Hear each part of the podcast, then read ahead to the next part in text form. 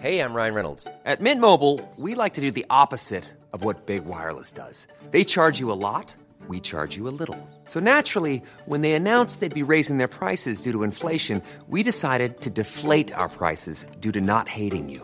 That's right. We're cutting the price of Mint Unlimited from $30 a month to just $15 a month. Give it a try at mintmobile.com slash switch. $45 upfront for three months plus taxes and fees. Promo rate for new customers for limited time. Unlimited more than 40 gigabytes per month. Slows. Full terms at mintmobile.com.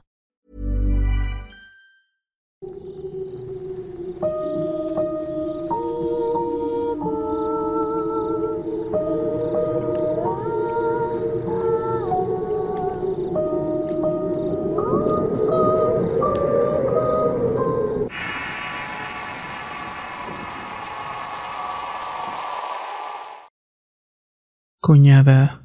Historia compartida por Lupita Rangel. Escrito y adaptado por Tenebris para relatos de horror. Me gustaría compartir una mala experiencia que le pasó a mi familia. Nosotros somos originarios de Apaseos perteneciente al estado de Guanajuato. Esto pasó aproximadamente dos años atrás. El problema dio inicio cuando llegó a vivir mi cuñada en la casa de mis padres. Ella es de un carácter muy fuerte y duro. Desde el primer día nos dimos cuenta que lo único que deseaba era hacer su santa voluntad. Se la pasaba humillándonos y mi madre nunca decía nada al respecto. Sobre todo porque para ella estaba primero la felicidad de su hijo. Una de mis tías se llevaba bien con ella y nos contó que mi cuñada decía que nada le daría más gusto que poder deshacerse de mi madre que no perdía la oportunidad de verla arrastrándose de sufrimiento. Ni mi tía ni yo podíamos entender ese odio. Mi madre siempre se había portado bien con ella. El asunto era que como mi hermano no tenía casa propia, entonces no tenía más remedio que quedarse con nosotros. Mi mamá era la que le cocinaba para toda la familia, excepto para mi hermano y para mi cuñada. Ella prefería preparar sus propios alimentos. Fue en ese punto donde mi mamá comenzó a perder el color. Ella nunca nos dijo que se sentía mal o algo por el estilo, pero de alguna manera veíamos que su semblante se veía cada vez más y más peor. Hasta que en cierta ocasión no pudo disimular más el malestar y nos dijo que sentía un fuerte dolor en el estómago. Este le había estado doliendo desde hace varios días y noches. También logramos ver que al levantarse la blusa se le veía el vientre abultado. De inmediato comenzamos a movilizarnos para llevarla a hacerle estudios, pero los doctores no le encontraban un diagnóstico claro. Solamente nos dijeron que nos recomendaban operar a mi mamá para sacarle el líquido del estómago. Ya se estaba acercando el día de la operación cuando una de nuestras vecinas fue a sugerir que probáramos con una señora que se dedica a las limpias. La vecina nos dijo que no teníamos nada que perder al tomar esa opción y estuvimos de acuerdo. Mi papá la llevó con la señora y al verla tan mal le tiró las cartas y le hizo una limpia. La curandera le dijo que el mal que traía era por algo que le habían dado de comer. Le dio varias plantas en una misma bolsa para que al llegar a la casa se preparara un té. Lo que vas a hacer es prepararte estas plantas que te van a provocar el vómito. Vas a vomitar todo lo que necesites y al final vas a ver qué fue lo que te dieron para hacerte el daño. Una vez que te sientas mejor tienes que volver conmigo para que yo te explique bien lo que pasó. Estas habían sido las indicaciones de la señora. En mi casa seguimos al pie de la letra lo que nos dijo. Dice mi madre que una vez que lo tomó fue corriendo al baño. Lo primero que vomitó fue algo gelatinoso de color lama verde. Luego sintió mucha presión en su parte íntima que la llevó a orinar por bastante tiempo.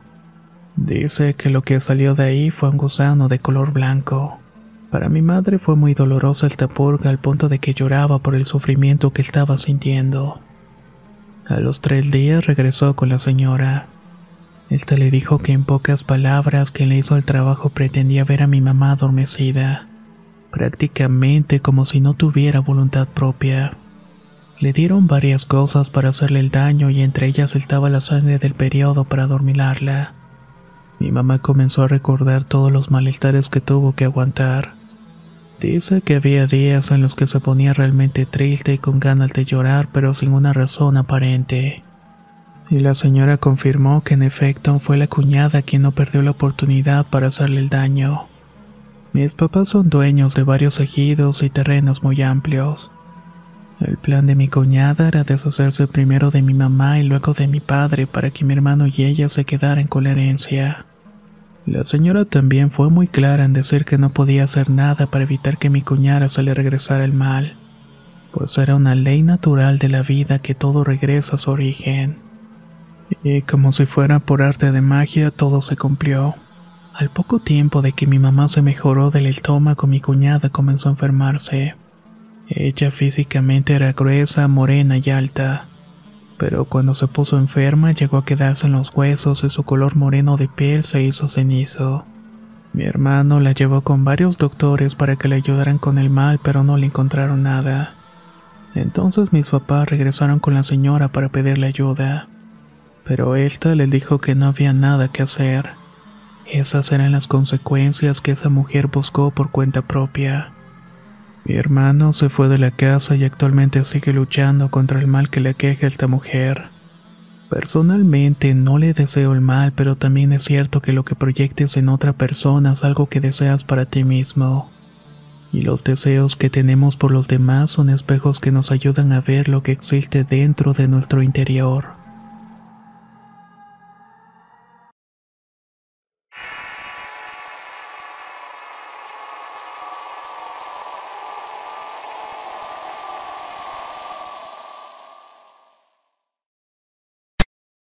Joselito.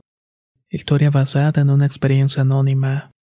Escrito y adaptado por Tenebris para relatos de horror. La siguiente historia la escuché de primera mano por boca de mi abuelito que en paz descanse. Es una anécdota que todos en la familia hemos escuchado por lo menos en una ocasión. Ahora tomé la decisión de compartirlas porque me parece aterradora y triste al mismo tiempo. Mi abuelo solía contarnos varias experiencias que tuvo en su infancia. A él le tocó vivir en carne propia la crudeza de la Revolución Mexicana. Sin afán de ser irrespetuoso, me gustaría narrar en este punto en adelante en primera persona, ya que es así como recuerdo la historia en voz de mi abuelito. Cuando era niño mis padres se ganaban el sustento criando borregos para la barbacoa, o que también tenían algunos para aprovechar la lana y venderla. Para que todos los animales estuvieran sanos y bien alimentados los llevaban todos los días a un monte que estaba cerca de la casa para que comieran pasto. Ahí me quedaba con ellos hasta el mediodía aproximadamente. Luego de esto regresaba a la casa para la hora de comer y dejar a los borregos en el corral. Esa era mi vida diaria, pero no siempre fue tan aburrido como creen, sino todo lo contrario. Muchas veces tuve la desgracia de encontrarme en el camino a hombres que habían sido acribillados a balazos por la causa. Otras veces, cuando no estaban en el suelo lleno de agujeros, los veía balasearse desde las ramas de un árbol. Encontrarse así los cuerpos era muy común, pero no dejaba de sorprenderme. De niño me ponía a pensar a dónde iban las almas de aquellos que se les arrebataban la vida de forma tan violenta. A pesar de todo intenté seguir con la esperanza a la vida, imaginando que un día la tierra sería dada a los campesinos que gastaban su energía trabajándola. En fin, el caso es que una mañana me levanté antes del alba. Era como siempre lo hacía y apenas estaba amaneciendo. Pero se notaba una oscuridad espesa por la niebla que no se despejaba. Entre unos árboles vi a un niño y tenía más o menos mi edad. Para ese entonces debo afirmar que contaba con 10 años.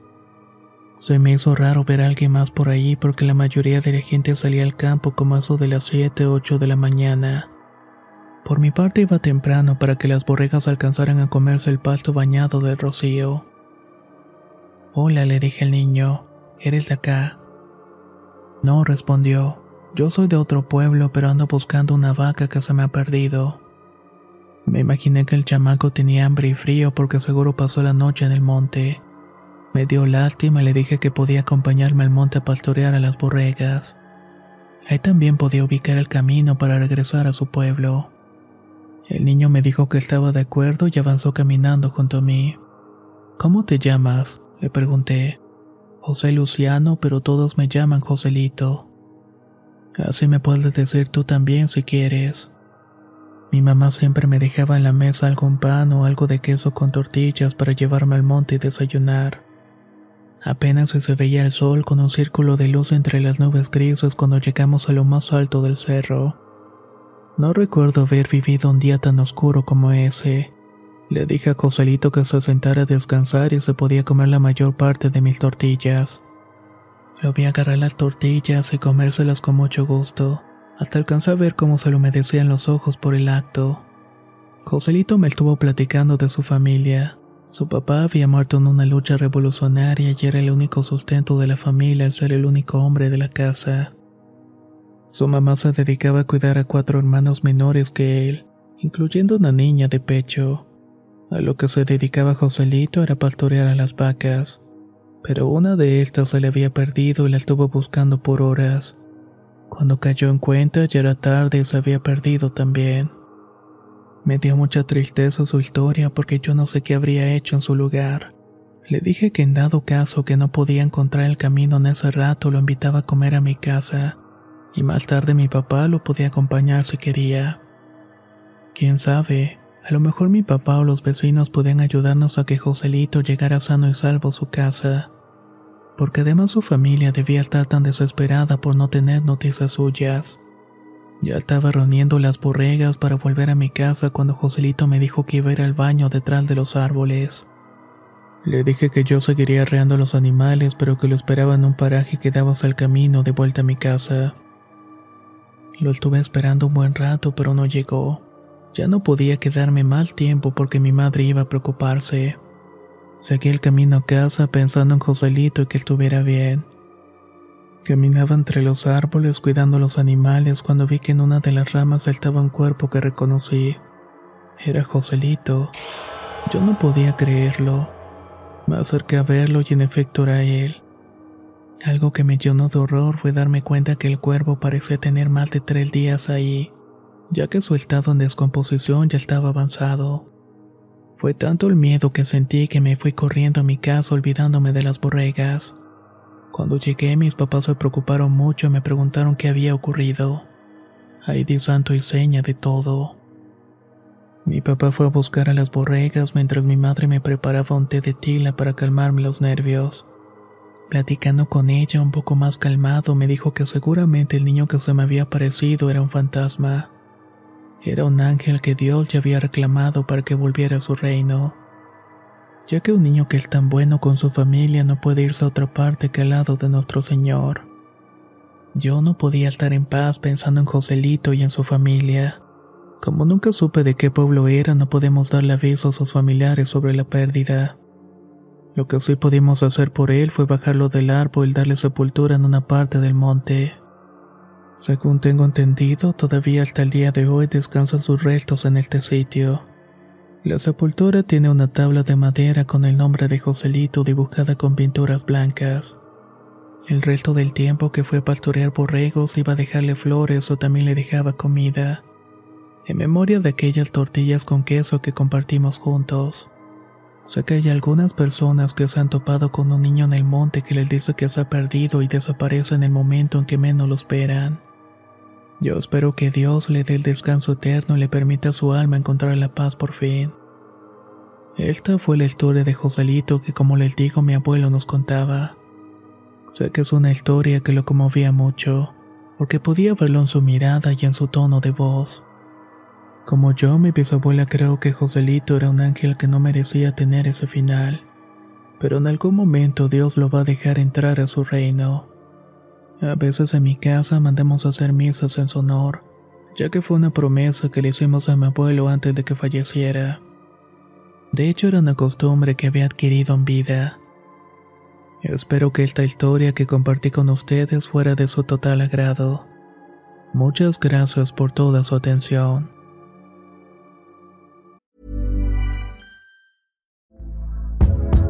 Hey there, it's Michelle Norris. I'm host of a podcast called Your Mama's Kitchen. When I travel, I'm usually looking for a way to find a taste of home when I'm not at home. And one of the things I love to do when I am at home is entertain. And Airbnb allows me to do that. When I was in California recently, I rented a house that had a great kitchen. And when we were sitting around the table, we're all thinking, we're in someone else's house. Someone could be in all of our homes as well. If you have a home, but you're not always at home, you have an Airbnb. Your home might be worth more than you think. Find out how much at airbnb.com/slash host. I'm Sandra, and I'm just the professional your small business was looking for. But you didn't hire me because you didn't use LinkedIn jobs. LinkedIn has professionals you can't find anywhere else, including those who aren't actively looking for a new job, but might be open to the perfect role, like me. In a given month, over 70% of LinkedIn users don't visit other leading job sites. So if you're not looking on LinkedIn, you'll miss out on great candidates like Sandra. Start hiring professionals like a professional. Post your free job on linkedin.com/people today.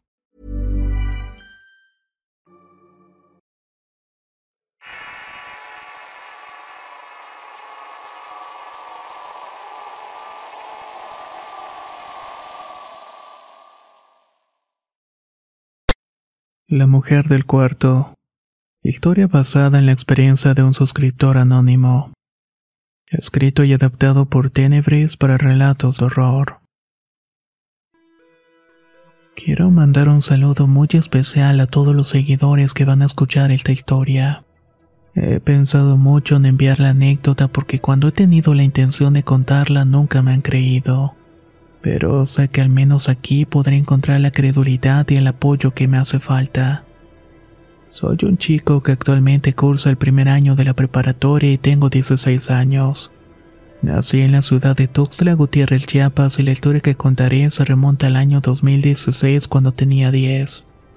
Junto con mi familia nos mudamos a una nueva casa para vivir, ya que la anterior estaba muy reducida en espacio. Nos cambiamos mi padre, mi mamá y mis dos hermanos mayores. Somos una familia humilde que tiene sus propios problemas como cualquier otra.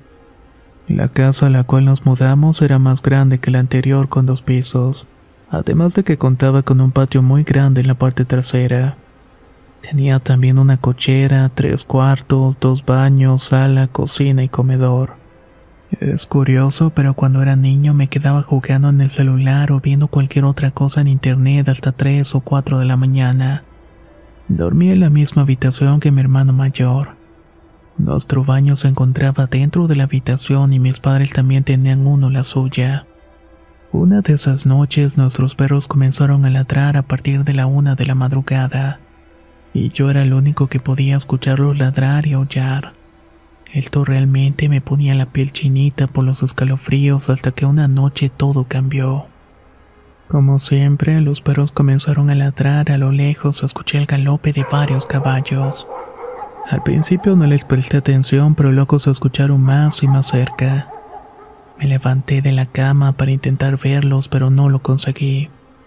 No soy una persona religiosa, pero creo en Dios y en ese momento tuve que recurrir a él para protegerme de lo que sea que estuviera del otro lado de las paredes.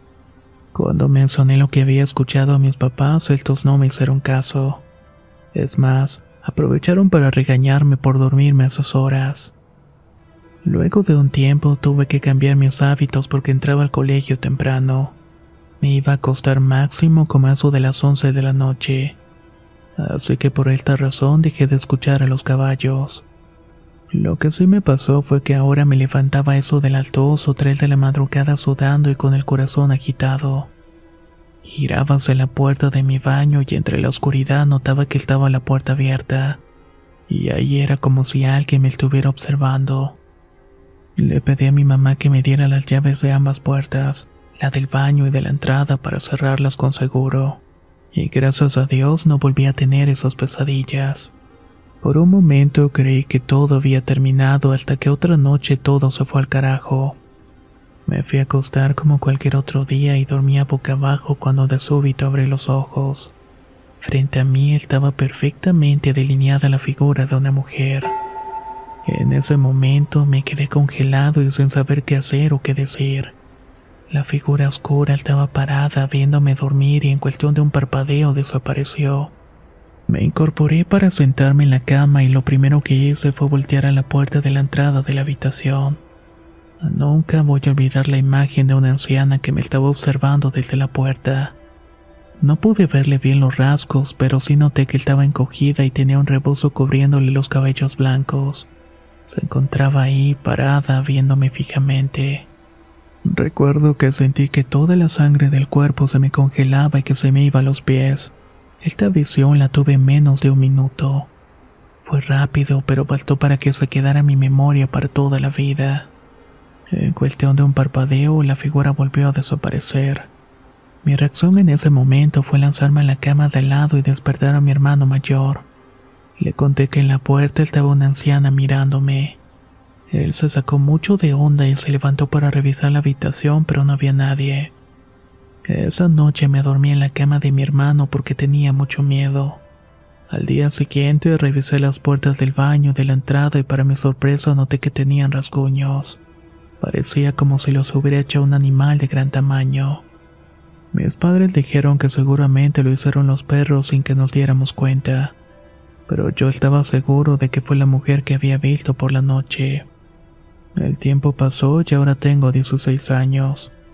Nos cambiamos a otra casa que estaba más cerca del centro y en este nuevo hogar dejaron de pasarme estos episodios tan extraños.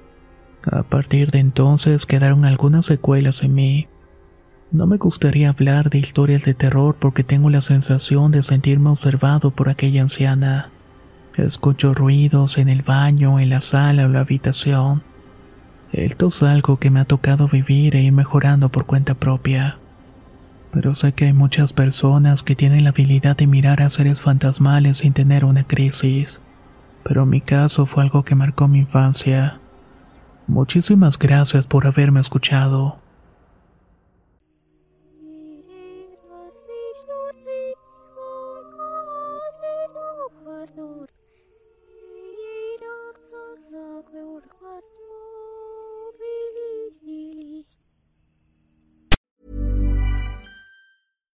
Hi, I'm Daniel, founder of Pretty Litter. Cats and cat owners deserve better than any old fashioned litter. That's why I teamed up with scientists and veterinarians to create Pretty Litter. Its innovative crystal formula has superior odor control and weighs up to 80% less than clay litter. Pretty Litter even monitors health by changing colors to help detect early signs of potential illness. It's the world's smartest kitty litter. Go to prettylitter.com and use code ACAST for 20% off your first order and a free cat toy. Terms and conditions apply. See site for details. How would you like to look five years younger? In a clinical study, people that had volume added with Juvederm Voluma XC in the cheeks perceived themselves as looking five years younger at six months after treatment. Look younger, feel like you. Add volume for lift and contour in the cheeks with Juvederm Voluma XC. Reverse signs of aging by adding volume to smooth laugh lines with Juvederm Volure XC.